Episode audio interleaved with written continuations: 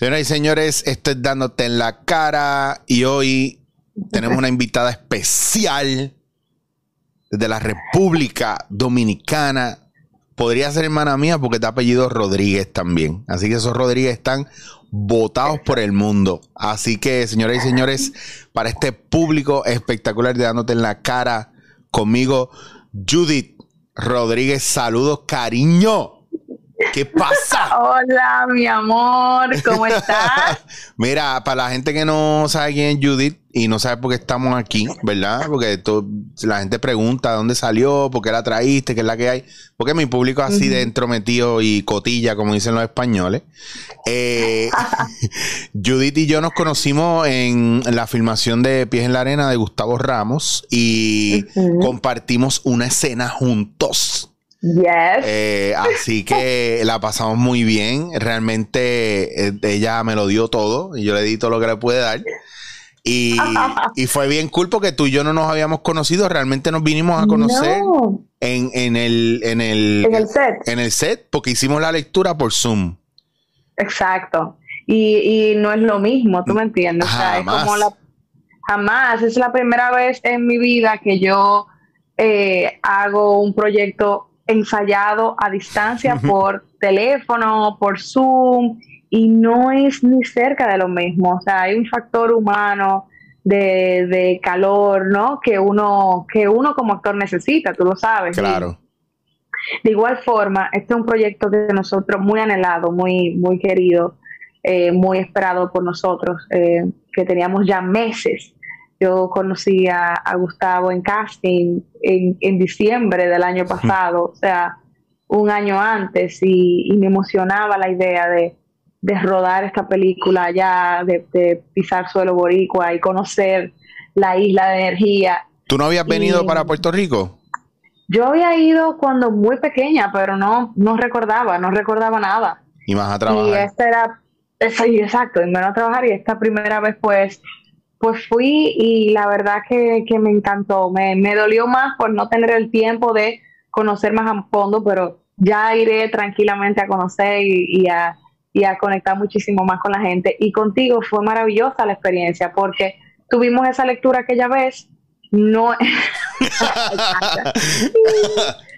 esa lectura aquella vez no, no habíamos ensayado fuera de eso y ese día llegamos, tú, tú tenías mucho texto, mucho trabajo en ese sentido, y fue como ah, tirarnos la energía y, y bregarlo ahí, y la verdad que fue como, fue muy buena, o sea, fue buenísimo. Yo me, la, encanta para mí fue un choque porque cuando hicimos la lectura, eh, eh, Eduardo estaba al pelú. Y cuando llegamos, estaba totalmente diferente. Yo no, decía, ¿y este quién es? Exacto. Estaba totalmente otra persona. Pero esa es la belleza del cine también y, de, y del teatro y todo esto, de la manera en la que los actores trabajan. Y, y de verdad fue muy divertido porque, porque conectamos rápido, cada uno fue a hacer lo suyo. Y eso son cosas bien bonitas de cómo uno, ¿verdad? Se centra y conecta y se engancha y se monta en el tren. Pero si el compañero ahí, yo siempre he pensado que si el compañero no está en la actitud para darte, es bien difícil, aunque tú lo puedas arrastrar solo, pero es diferente, ¿no? No es que sea malo, no es que sea es diferente. Totalmente diferente.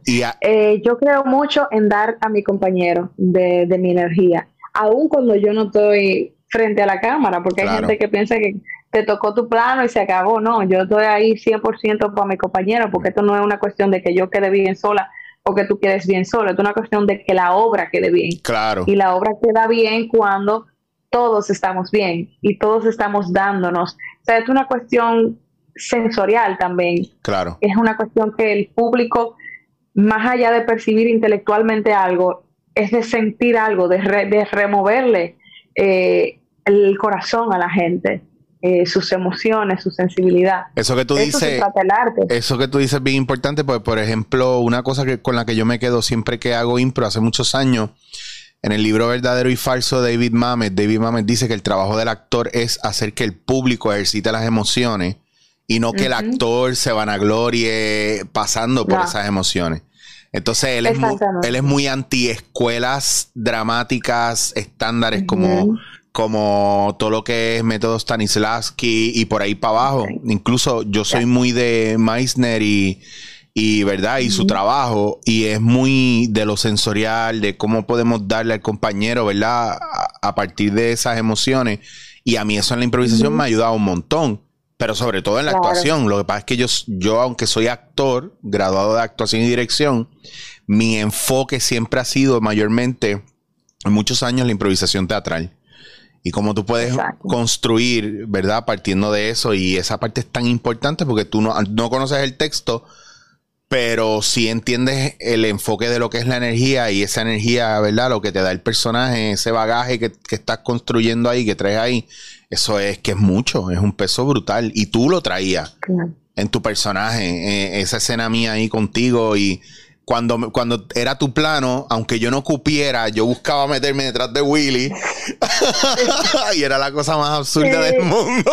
Súper loco, pero muy lindo. O sea, bello. A mí me encanta porque tú dices, conchale, tú, tú, lo más bello para mí a la hora de crear son las relaciones humanas que tú entablas o las conexiones que tú entablas en ese momento. Porque para mí eh, el arte es un hecho humano, es un, un acto vivo. Y es precisamente por eso de eso que tú hablas de la improvisación en teatro, es porque entonces la impro es mucho de vivir el momento y de reaccionar y de dar y reaccionar. Entonces, es, es, buenísimo cuando tú te encuentras compañeros que están dispuestos a conectar contigo. Hay gente que no, que, que su búsqueda es distinta, eh, que tienen otra metodología de trabajo y tal vez la conexión no es tan importante. Yo, yo en mi caso particular, como, como actriz, yo creo en eso en, en el ser, en el momento, en el ser, no en que voy a actuar, no, yo soy y yo vivo lo que estoy pasando como si yo fuera una herramienta o un camino para que eso que este personaje quiere contar en este momento junto al tuyo o junto a los compañeros que estén ahí, pues llegue a quien tiene que llegar. Entonces los egos se, se tienen que quitar, o sea, se tienen que ir a un lado, porque esto no es, no es cuestión del yo, esto es una cuestión de qué estamos diciendo a través de, de nuestra voz. A mí me encanta lo que estás diciendo porque yo he mencionado mucho aquí en las veces que te tengo compañeros, ¿verdad? Teatreros, improvisadores, etcétera, que se la viven como yo.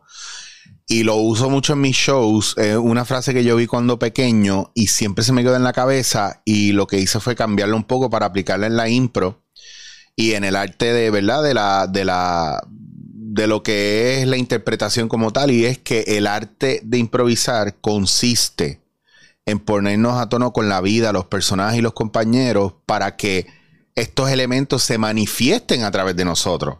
Entonces, ¿cómo tú te entregas a esa ola de emociones, de vivencia, esas historias que están ahí? Por ejemplo, en el caso de la impro, que uno hace preguntas como para poder canalizar esa energía y empezar a sacarle a la gente esas emociones y de ahí tú construyes por lo que estás sintiendo, no por lo que está en tu cabeza.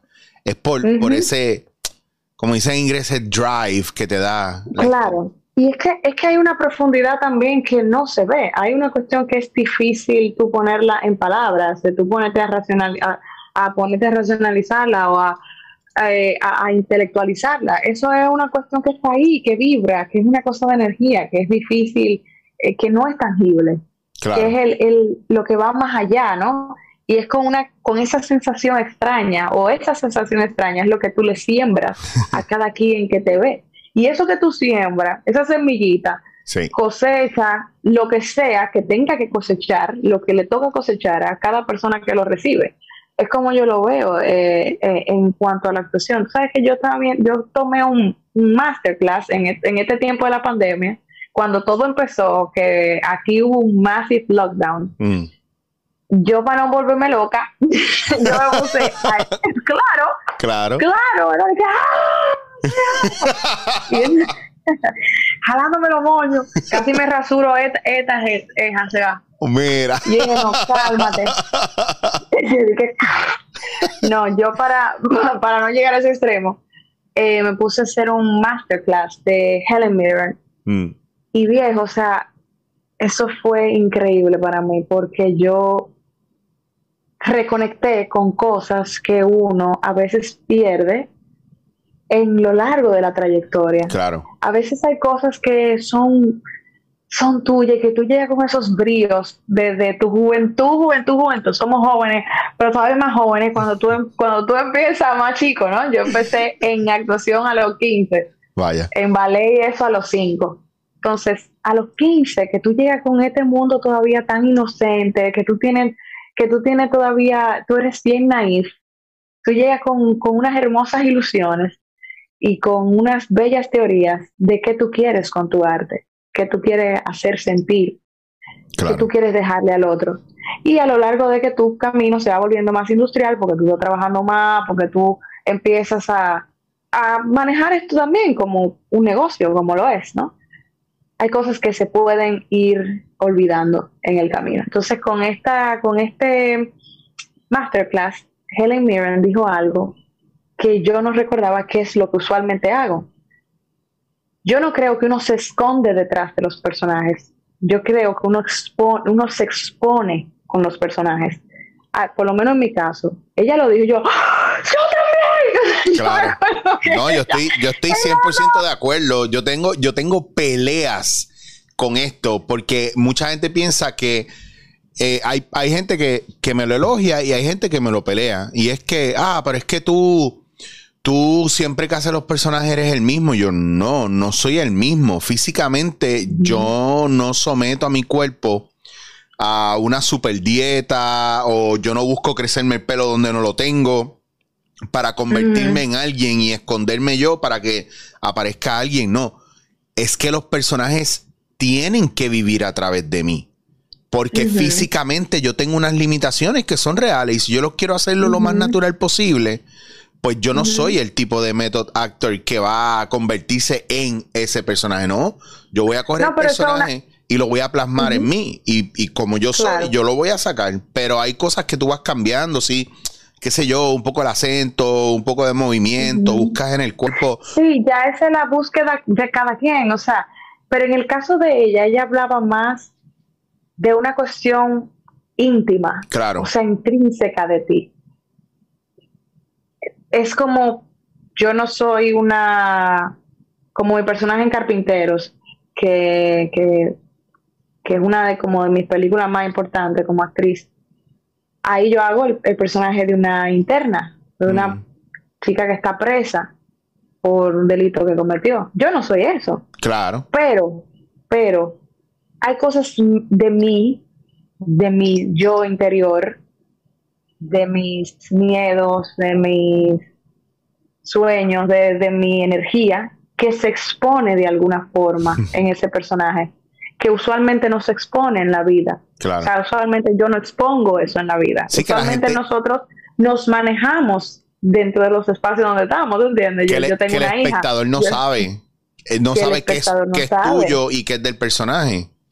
Exacto, y, hasta que hasta que tus seres más cercanos a veces ni saben de cosas tuyas, de, de, todo, desde tus traumas hasta lo que tú has vivido, ¿no? Claro. Y tú usas a veces cada personaje para exponer un poco, un pedacito de tu alma, un pedacito de tu alma. Y esto no es literal, esto no tiene que ser literal en palabras, son cosas, como te digo, son cosas que a veces son difíciles de, de hacer tangibles, pero están ahí. Claro. Y es esa profundidad enraizada que tú tienes con los personajes. Y está bien chulo porque, por ejemplo, en improvisación a mí se me hace más fácil esa parte porque es el único lugar donde yo estoy más atento que no tengo un ADD cabrón en la vida, pues yo tengo un ADD cabrón en la vida y donde único no me da, sí, en la vida en general, tú me hablas y, y, yo te estoy, yo estoy aquí contigo y de repente hago, ¿que ¿tú me dijiste algo?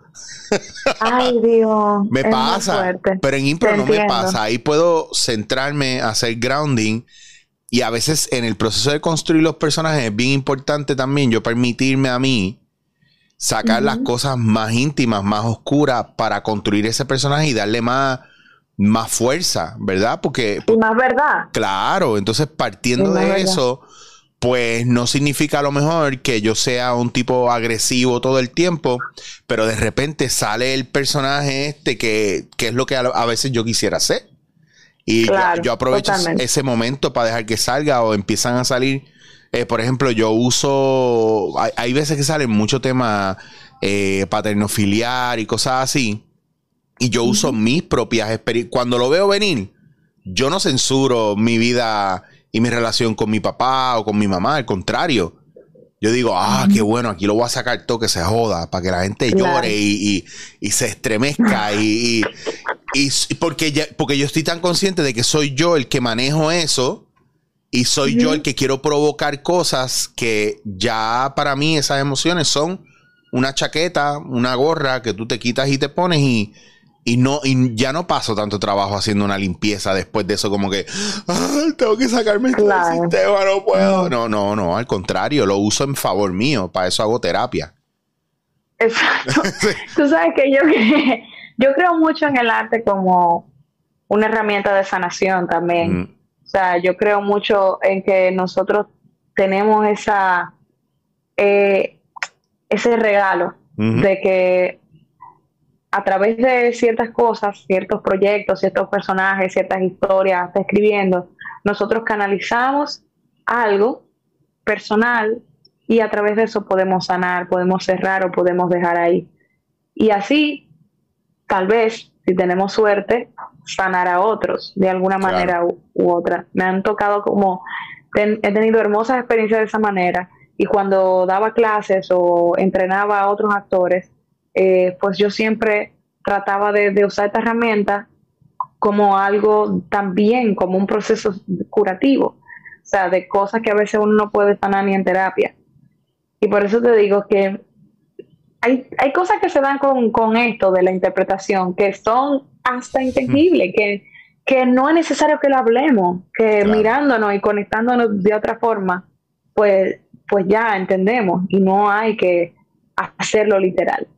E, eso, deja, eso deja una satisfacción brutal en uno cuando acabas un proyecto y sabes que conectaste y te quedas con ganas de más y repite y estás toda la semana hablando de eso.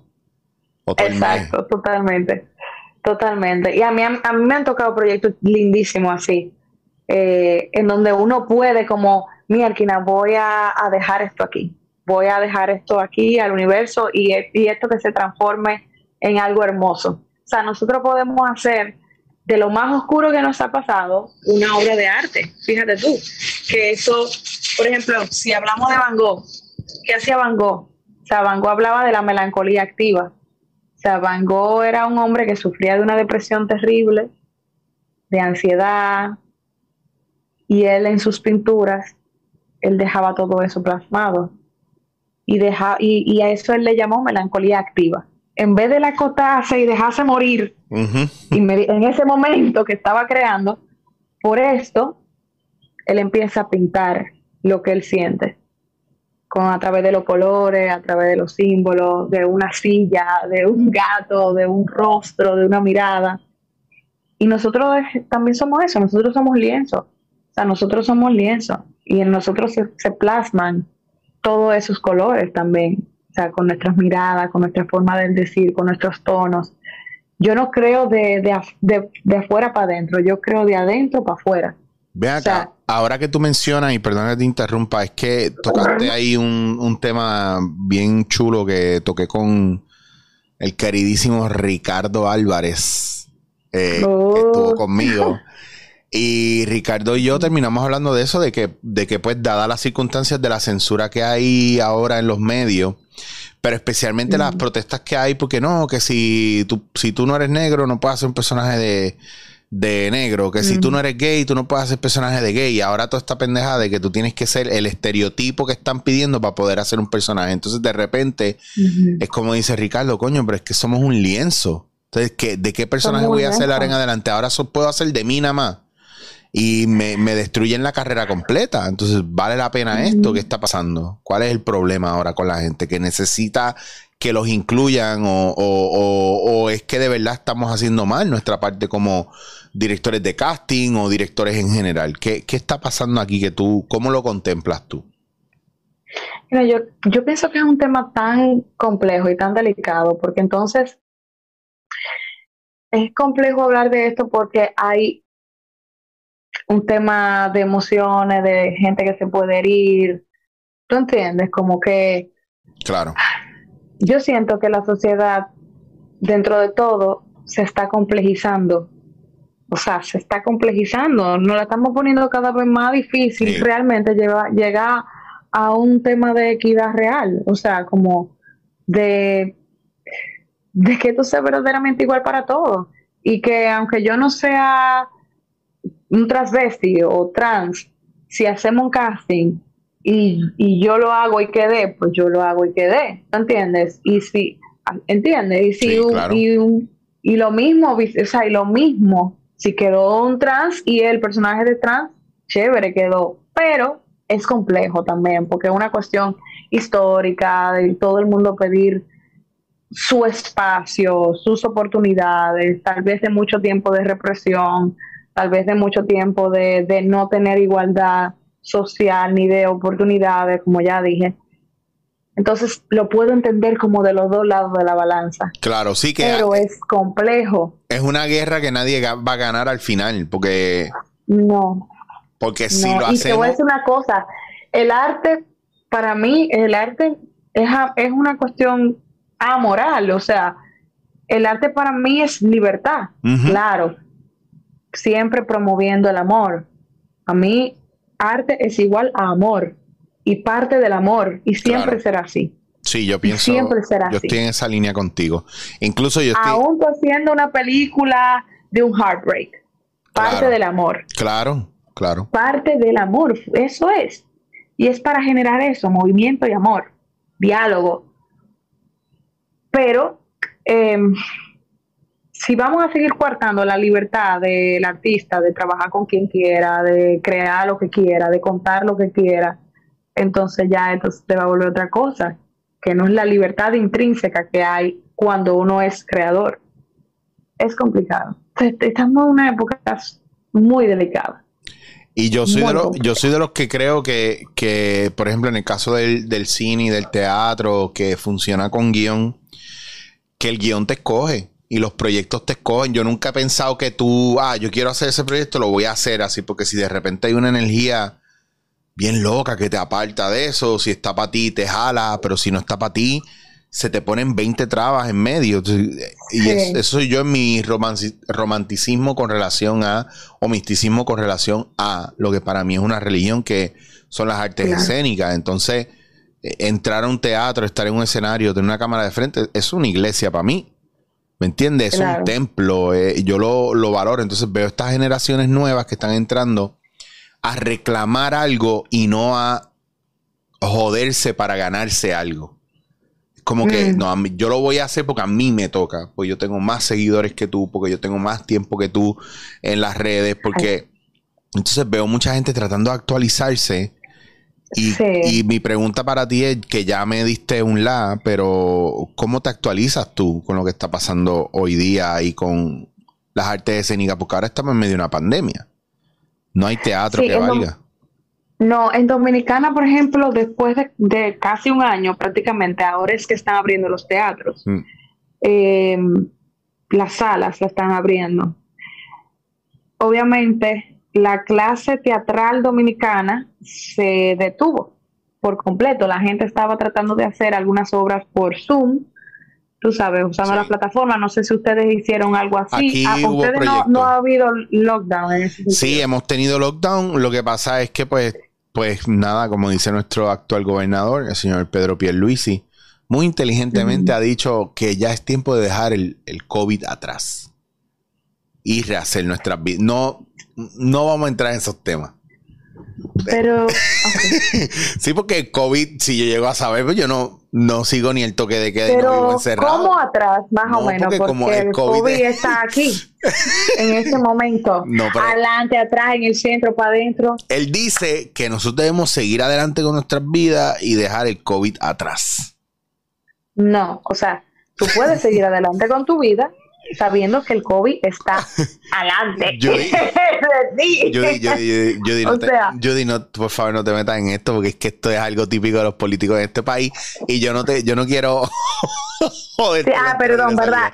fue que me fui en WhatsApp dije, no. yo estoy hablando contigo y se me olvidó que estamos en el aire. Gracias, por favor, muchas gracias. Disculpa. Oye, mira, aquí lo importante es. corta esa parte. mira, mira. Aquí lo importante es entender, ¿verdad? Que tú puedes montarte en un avión tres horas a Estados Unidos, pero tú no puedes estar en un teatro hora, hora y media para ver una obra de teatro. No voy a decir más nada. Es que si me meto en el tema, yo no entiendo. Bueno, el punto es, cuéntame, Judy. Nosotros, yo te entiendo, porque nosotros ahora fue que abrieron y obviamente se están tomando las medidas adecuadas para que el que decida ir a, a una sala de teatro pues vaya con toda la protección posible. No va a estar al 100% de su capacidad, eso es obvio, creo que es como a un 30%, 30 de capacidad o 50%, lo cual entiendo que es lo correcto. Eh, hay medidas, o sea, y reglas de cómo se, las cosas se van a manejar, tanto el público como, como los teatristas. Y nada, y, y, con la esperanza nosotros de que la gente decida ir al teatro, porque es otra cosa. Sí, pero al principio, en plan experimental, es buscar que la gente gane confianza en ir al teatro. Eso es, eso es. Y, y en, en, mi caso, nosotros ya, yo tenía planificado un monólogo antes de, de la pandemia, que iba a ser mi primer monólogo. Eh, yo hago teatro desde los 15, 16 años, pero nunca había hecho un monólogo y ya me siento como preparada y lo voy a hacer con, un super director que realmente valoro y es un mentor, se llama Vicente Santos. Y, nosotros vamos a arriesgarnos a, dar como el primer paso y ver cómo la gente reacciona ante eso, si la gente va, si la gente le interesa, eh, otra vez también retomar eh, la vida teatral, que es otra, otra experiencia, no es lo mismo tú estar en tu casa y ver Netflix a tú tener una experiencia viva ahí con, un ser humano que te está dando todo. Claro. Eh, vamos a ver, porque mira lo que pasa, Eric. Ya yo, el cierre del año pasado fue intenso para mí. Entonces, yo he aprendido que el que no se adapta a esta transición que hay mundial, se va a quedar, se va a quedar atrás. y yo no hablo ni de redes sociales ni de nada de eso. Yo hablo de tu ser de tu ser, de tu yo, de cómo tú manejas tu mente incluso durante este tiempo, cómo tú manejas tu paciencia, cómo tú inteligentemente tomas decisiones a partir de cómo están las cosas. Yo entendí que para yo no dejarme morir emocionalmente, yo me voy a meter en mi burbuja creativa. Yo tengo eso a mi favor, tú tienes eso a tu favor. No todo el mundo tiene eso a su favor. O sea, no todo el mundo tiene una carrera como la que nosotros tenemos. Claro. ¿Tú entiendes? Tú te puedes sentar a crear un proyecto, a escribir algo, a desahogarte artísticamente o poéticamente, como tú quieras. Y, y, y, y, pararte en un parque, hacer un performance si te da tu gana. Y el que te vea, que te vea. O sea, volver, como te dije ahorita, a por qué tú haces esto. ¿Por qué tú decidiste ser artista? Claro. ¿Te entiendes? O sea, porque esa para mí, volver a esa, a eso básico de ti, a esa verdad tuya, a la que viene de antes, para mí es una de las más grandes revoluciones ahora mismo. Donde ahora todo tiene que ser una tendencia, todo tiene que ser grande, todo tiene que ser con no sé cuántos followers o un millón de no sé cuántos likes. Todo tiene que ser así ahora. Entonces lo otro se va. O sea, lo, lo real, lo sin filtro, lo, lo humano verdaderamente, ese proceso de conexión. En eso que yo estoy, yo no estoy, yo no sé, como, como te dije ahorita, yo soy una mujer de 110 años en este cuerpo. yo de redes ni de nada, ni de esta cosita con esos botoncitos sé nada. o sea, yo no sé nada. Mi vida es análoga y me encanta. Me encanta, me encanta. Somos... Y yo no quiero negar quién yo soy, no me quiero negar al contrario, yo quiero volver aún más a mi verdad. ¿Entiendes? Eso que me No me quiero montar en corrientes de, de cualquier cosa. Es que eso que tú dices es básico y fundamental y yo no voy a añadir mucho porque yo quiero cerrar con esa nota tuya.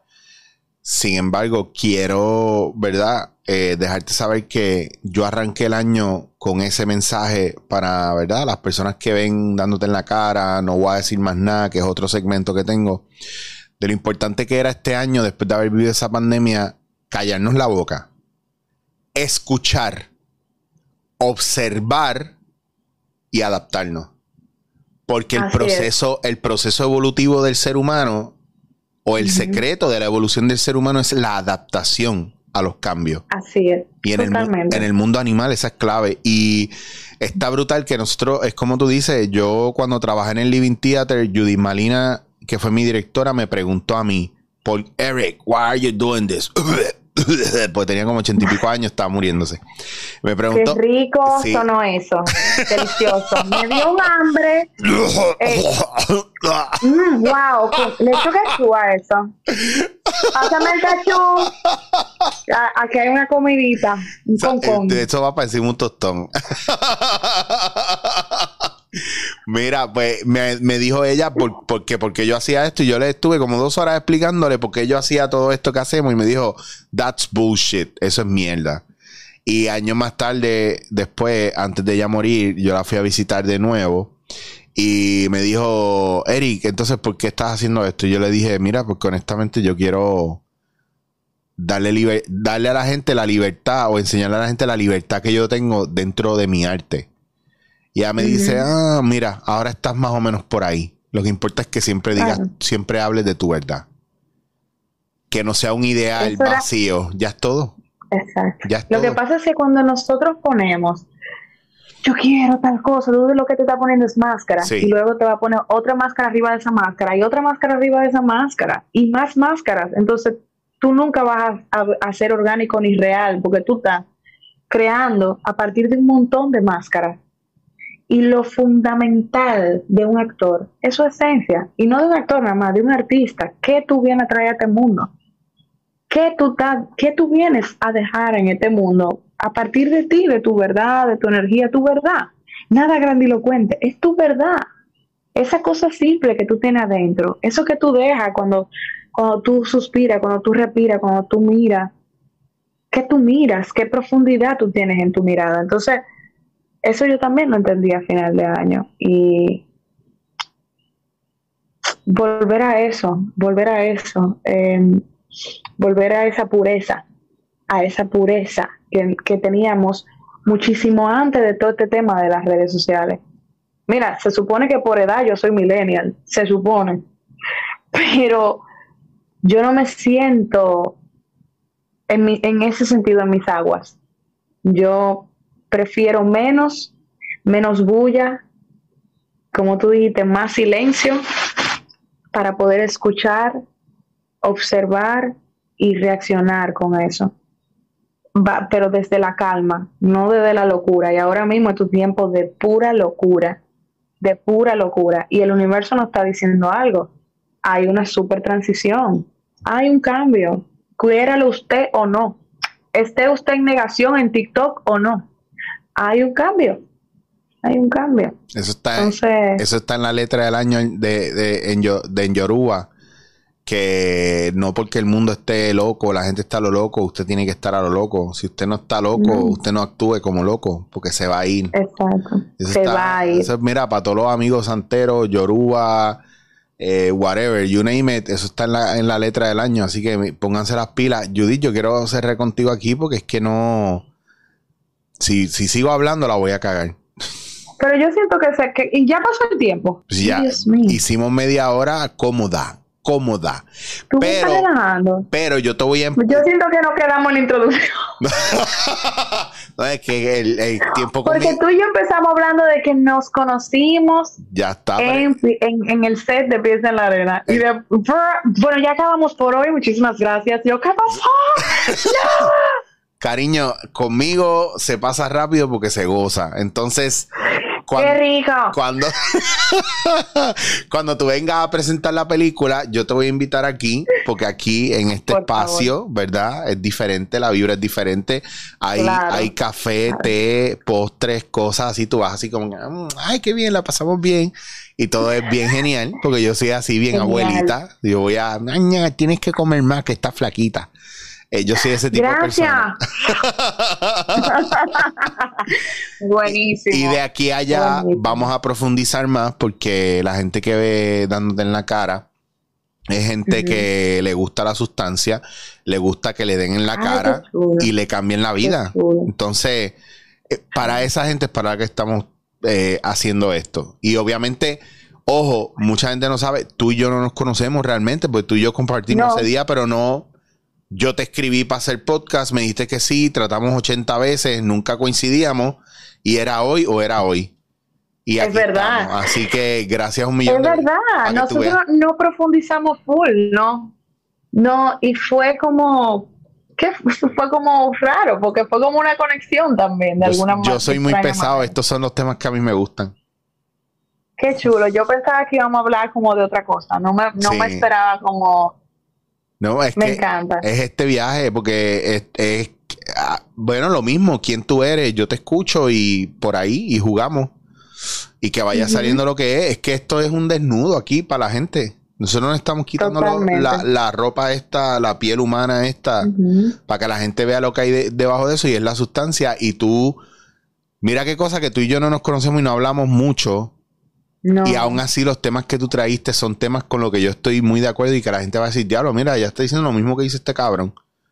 Literal. Wow, qué, chulo. Esto nada, es, nada, es, casual. No, para nada. por eso, por eso yo, por eso yo quería ficharte, porque yo siento esa conexión y lo sentí en escena. Lo mismo me pasó también con Eduardo. Lo que pasa es que a Eduardo se me ha hecho más complicado. Igual le dije una vez y no le he vuelto a escribir, pero todo a su tiempo. Escríbele, Eduardo es maravilloso, la verdad. Sí, no, a mí me encanta. increíble. A mí me encantó. Y ustedes dice, tenían una química brutal. Digo, ese día en esa escena, a él no le tocó una sola línea.